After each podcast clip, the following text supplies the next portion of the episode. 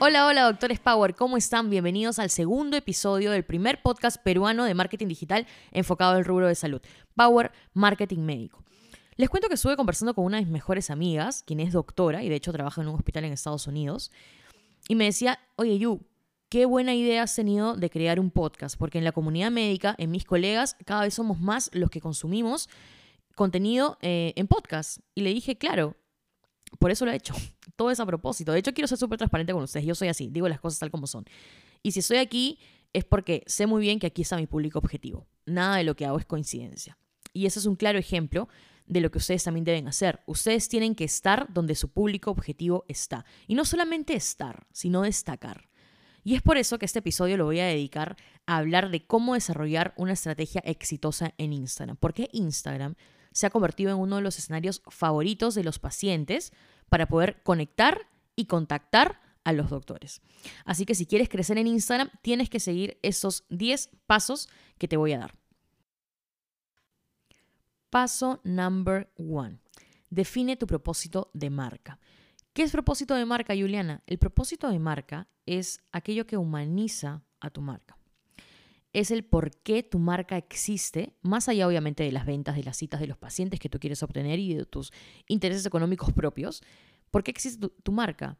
¿De qué manera tu preparación, tu entrenamiento, tu carrera, tu talento puede ayudar e impactar en la vida de las personas? Es decir, cómo tus servicios pueden cambiar la vida de las personas. Ese es el propósito de marca más allá de tener ventas, que lógicamente sé que es lo que tú quieres, más allá de tener ingresos económicos, que lógicamente todos los empresarios queremos, el propósito de marca va a ser aquello que está enfocado 100% a los usuarios. Es decir, por poner un ejemplo, un odontólogo ortodoncista, si es que tiene que definir en una oración su trabajo, va a decir, bueno, yo alineo pues dientes que están desalineados, yo mejoro sonrisas, yo mejoro la posición de los dientes, sin embargo, un propósito más allá de eso sería yo le devuelvo la seguridad a las personas, yo le devuelvo la autoestima, yo le devuelvo las ganas de sonreír a la gente. Y eso es un propósito porque si te das cuenta, lo primero está ligado básicamente a algo físico, a algo funcional, y lo segundo está ligado a algo emocional. Y es así como tiene que estar eh, definido tu propósito de marca. ¿Está bien? Es decir, definir cómo es que tu trabajo, tus servicios, tu talento, tu forma de ser puede ayudar e impactar en la vida y en los sentimientos de las personas. Una vez que tengas definido esto, vas a poder humanizar y darle todo un concepto distinto a tu marca, porque lo bueno es que eso va a ser único. Nadie de tu competencia lo va a poder tener.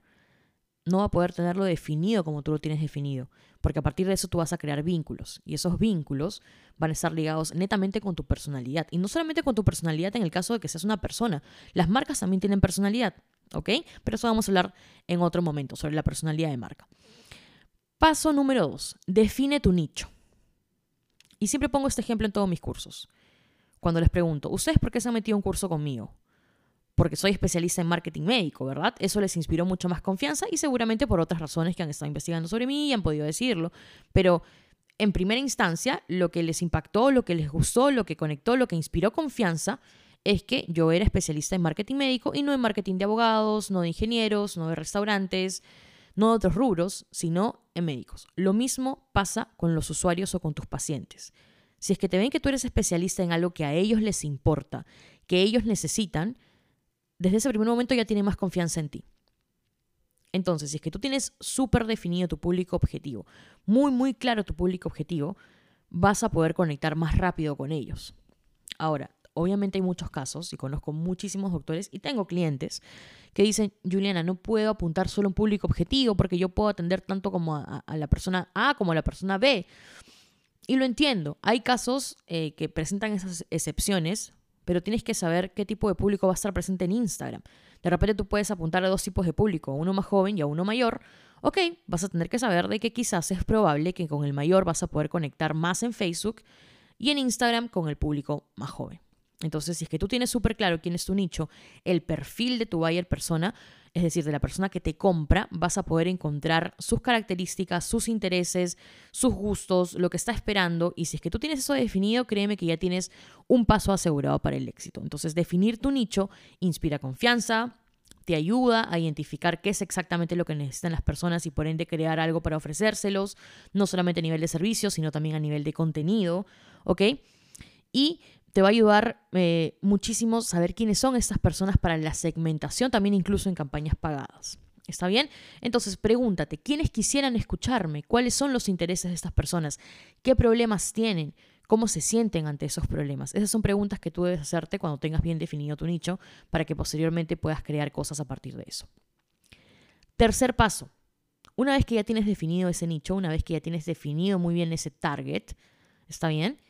Enfócate en ellos al 100%. Dedícate a ellos. Dedícate a estudiar a tu público objetivo. Presta atención a sus requerimientos. Presta atención a sus problemas, a sus necesidades.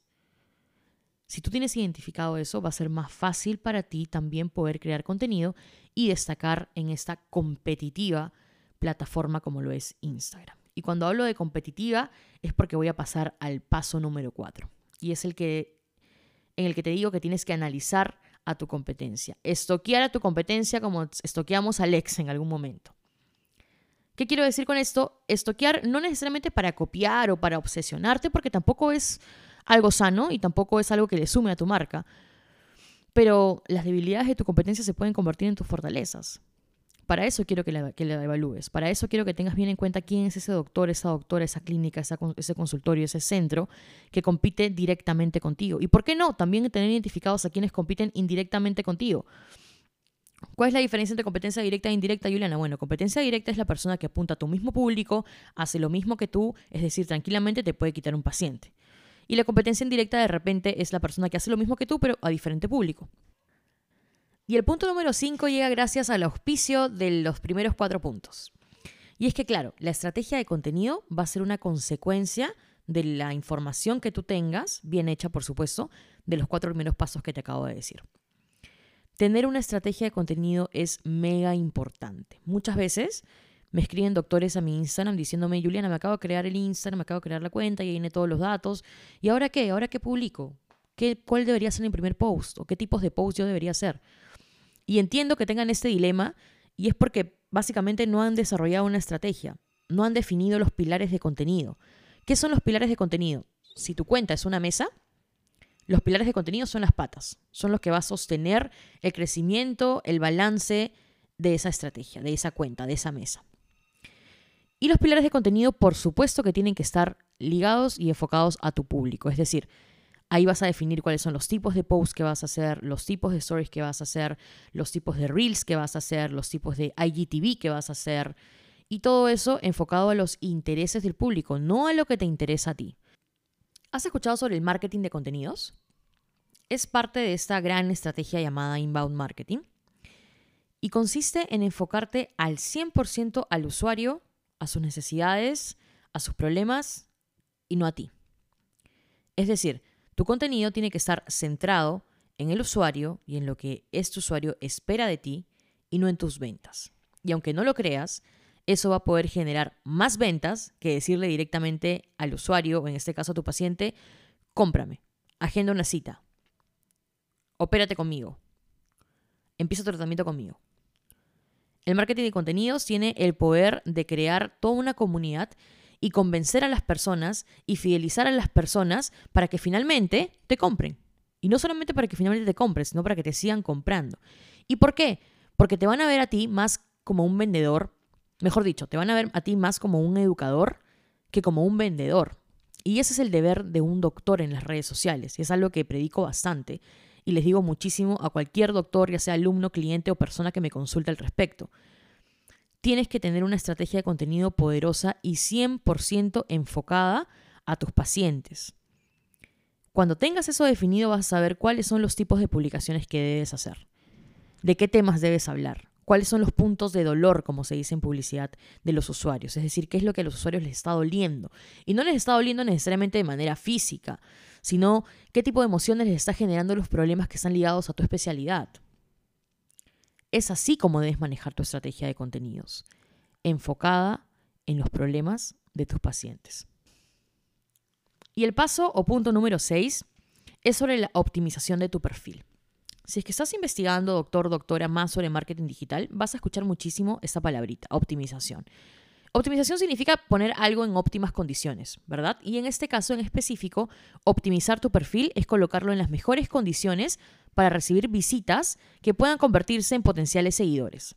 Es decir, tener una bio atractiva, es decir, que atrape a la gente. ¿Qué es la bio, Juliana? Es esa descripción de ti mismo que colocas en Instagram. A pesar de que se llama descripción, no necesariamente tienes que describirte enfocado en lo que a ti te importa. He visto que a veces muchos doctores cometen errores en eso y colocan sus fellowships, sus RNE y cosas por el estilo, que sé que son importantes, que sé que son cosas que te posicionan, pero no necesariamente van a impresionar a alguien en, unos, en los primeros segundos. Es decir, no pueden ser parte de tu primera impresión.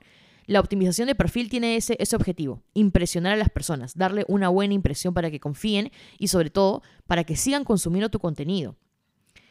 Tienes solo segundos para convencer a alguien con tu foto, con tu bio, con tus stories destacadas, es decir, tener tu perfil de manera óptima y adecuada. Tienes solo segundos para convencer a alguien de que te siga o de que siga viendo más contenido para convencerse que tiene que seguirte. Entonces tienes que tener súper optimizado tu perfil. Es importante, de nada va a valer que crees buen contenido si es que cuando la gente llegue a la puerta de tu casa no le va a convencer tocarla. ¿Ok? Tienes que verlo de esa forma. El paso número 7 es mantenerte activo. Y acá quiero ser un poco incisiva porque al inicio te dije cómo es que el algoritmo más o menos funciona de Instagram. Y como te dije, el algoritmo nos está midiendo cada microsegundo, segundo y un minuto. Está midiendo cada cosa que hacemos. Y también, por supuesto, está verificando, está midiendo, está evaluando qué tan activo eres tú con tus redes, qué tan activo eres tú con el Instagram. Es decir, si publicas de manera frecuente, si es que contestas, si es que hay interacciones tanto de parte tuya como de los usuarios. Y en base a eso, te va a regalar alcance. ¿Qué es el alcance? Va a ser el número de cuentas a las cuales tú puedes alcanzar. O sea, va a ser el número de personas que el mismo Instagram te va, a permitir que te vean. Si es que Instagram ve que tú estás activo y por ende tienes buenas interacciones, que tienes una estrategia constante, te va a regalar alcance. Aquí aplica bastante la constancia y la perseverancia. Y no necesariamente visto desde un punto filosófico, sino desde un punto estratégico. El algoritmo también lo está midiendo. Así que si es que te estás metiendo a Instagram para poder darle el tiempo que te sobra, no creo que vayas a lograr buenos resultados. Tienes que dedicarle buen tiempo porque el algoritmo lo está midiendo. Punto número 8. Analiza tus estadísticas, por favor. Las estadísticas de Instagram son súper importantes. Y si no sabes analizarlas, te invito a mi Instagram, a mi página arroba Milian, porque en las historias destacadas vas a poder encontrar un tutorial de cómo analizar tus estadísticas. Te enseño el paso a paso de cómo llegar a ellas y analizarlas. ¿Está bien? Ninguna estrategia es definitiva. Si bien es cierto, te dije que antes de empezar tienes que tener una estrategia establecida de contenido, esa no va a ser definitiva. ¿Por qué? Porque tú tienes que ir midiendo. De repente las ideas iniciales que tú tuviste para con tu público en la práctica no funcionaron, pero viste de que algo sí funcionó más que lo otro, entonces puedes ir midiendo las métricas y puedes ir cambiando y mejorando y optimizando cada vez más tu estrategia. ¿Y eso cómo lo vas a saber? Analizando tus estadísticas. Porque con las estadísticas vas a poder saber qué tipo de contenido fue el que más le gustó a la gente. Y cuando digo gustó, no, no solamente me refiero a los likes, los likes no son tan importantes como siempre creen las personas. De hecho, los, likes pronto van a desaparecer. Lo que le importa a Instagram, ya que, como te dije al inicio, a Instagram le importa el tiempo, son los comentarios, los compartidos, los guardados. Y si tú mides eso y ves que ciertos tipos de posts, de videos, de publicaciones, de stories que tú realizas tienen más enganche, más pegada con el público, por ahí tiene que ir tu estrategia. Por eso es que digo que ninguna estrategia es definitiva. Tal como empezaste, no es como lo vas a ir desarrollando día a día. Tienes que ir adaptándote y eso lo mides con las métricas. El siguiente punto está también ligado a lo que acabo de decir de mantenerte tanto activo como tus métricas, y es la conversación. Tienes que conversar con tu comunidad. ¿De qué sirve de que tú te mates haciendo contenido? De que tú te mates redactando o que tengas incluso a un equipo trabajando para eso y la gente no reciba un feedback. A la gente no se le conteste de manera rápida por los mensajes de DM a las personas no les contestes tú los comentarios, solamente comenten y haya una comunicación unidireccional. Tiene que ser bidireccional, tiene que haber un feedback. De la conversación surge la comunidad. Ten muy en cuenta eso y nunca dejes a las personas hablando solas. Y Finalmente, el punto número 10, que también es igual de importante que todo el resto de puntos, el paso número 10. Y es la inversión en pauta pagada, es decir, la inversión en publicidad pagada para tus campañas en Instagram. Si es que tu cuenta, si es que tu perfil, el perfil de tu marca en Instagram es un auto, el contenido es el motor y las pautas son la gasolina. El alcance orgánico, es decir, el alcance gratuito que te va a poder regalar Instagram, es decir, gratuitamente Instagram te regala un porcentaje de personas a las cuales tú puedes llegar sin invertir ni un solo sol. Ese alcance es limitado, por supuesto. Si es que tú quieres llegar a más personas, si es que tú quieres vender más, vas a tener que invertir sí o sí en pauta digital, es decir, en campañas pagadas de anuncios. ¿Se puede crecer sin pauta? Sí se puede, lo he hecho. Y lo hago actualmente con varias cuentas. Pero ya tenemos buen tiempo trabajando. Eh, hay un gran equipo detrás donde creamos un montón de material audiovisual también. Y hay mucha estrategia, hay mucho trabajo. Y no creo que sea tu caso necesariamente, ¿no?